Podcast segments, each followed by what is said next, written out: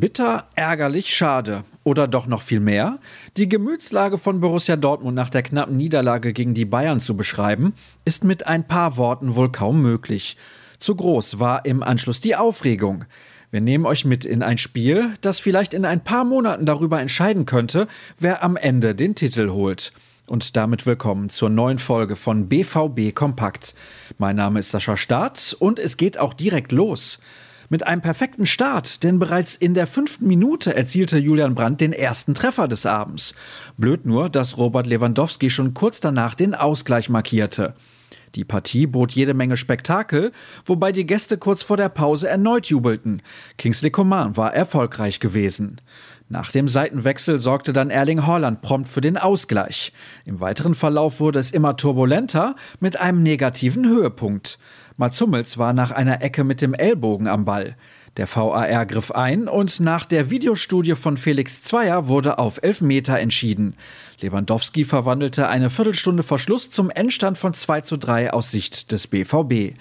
Jude Bellingham war komplett bedient. Für mich war es kein Elfmeter. Hummels schaut nicht mal zum Ball. Man kann sich aber auch viele andere Entscheidungen des Spiels anschauen. Aber sie geben einem Schiedsrichter, der schon mal ein Spiel manipuliert hat, das größte Spiel in Deutschland. Was soll man erwarten?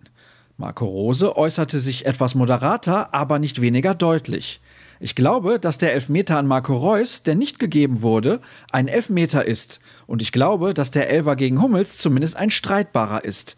Es ist schade, dass so ein Spiel so entschieden wird. Ich finde, dass das Spiel einen anderen Ausgang und eine andere Entscheidungsfindung verdient hatte. Herr Zweier kann ruhig noch ein paar BVB-Spiele pfeifen.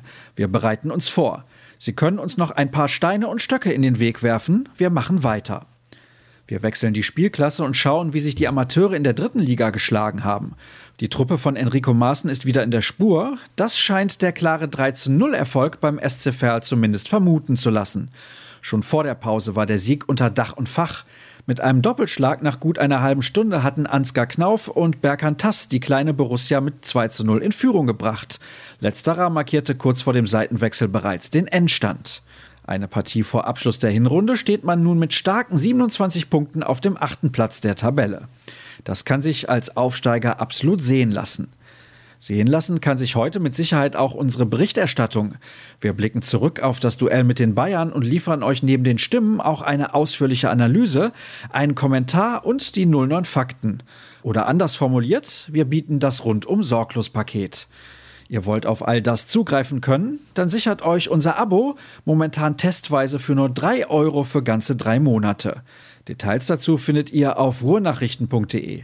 Links zu unseren Artikeln gibt es außerdem auf Twitter, die schönsten Bilder auf Instagram. Ihr findet uns unter rnbvb, mich unter Start.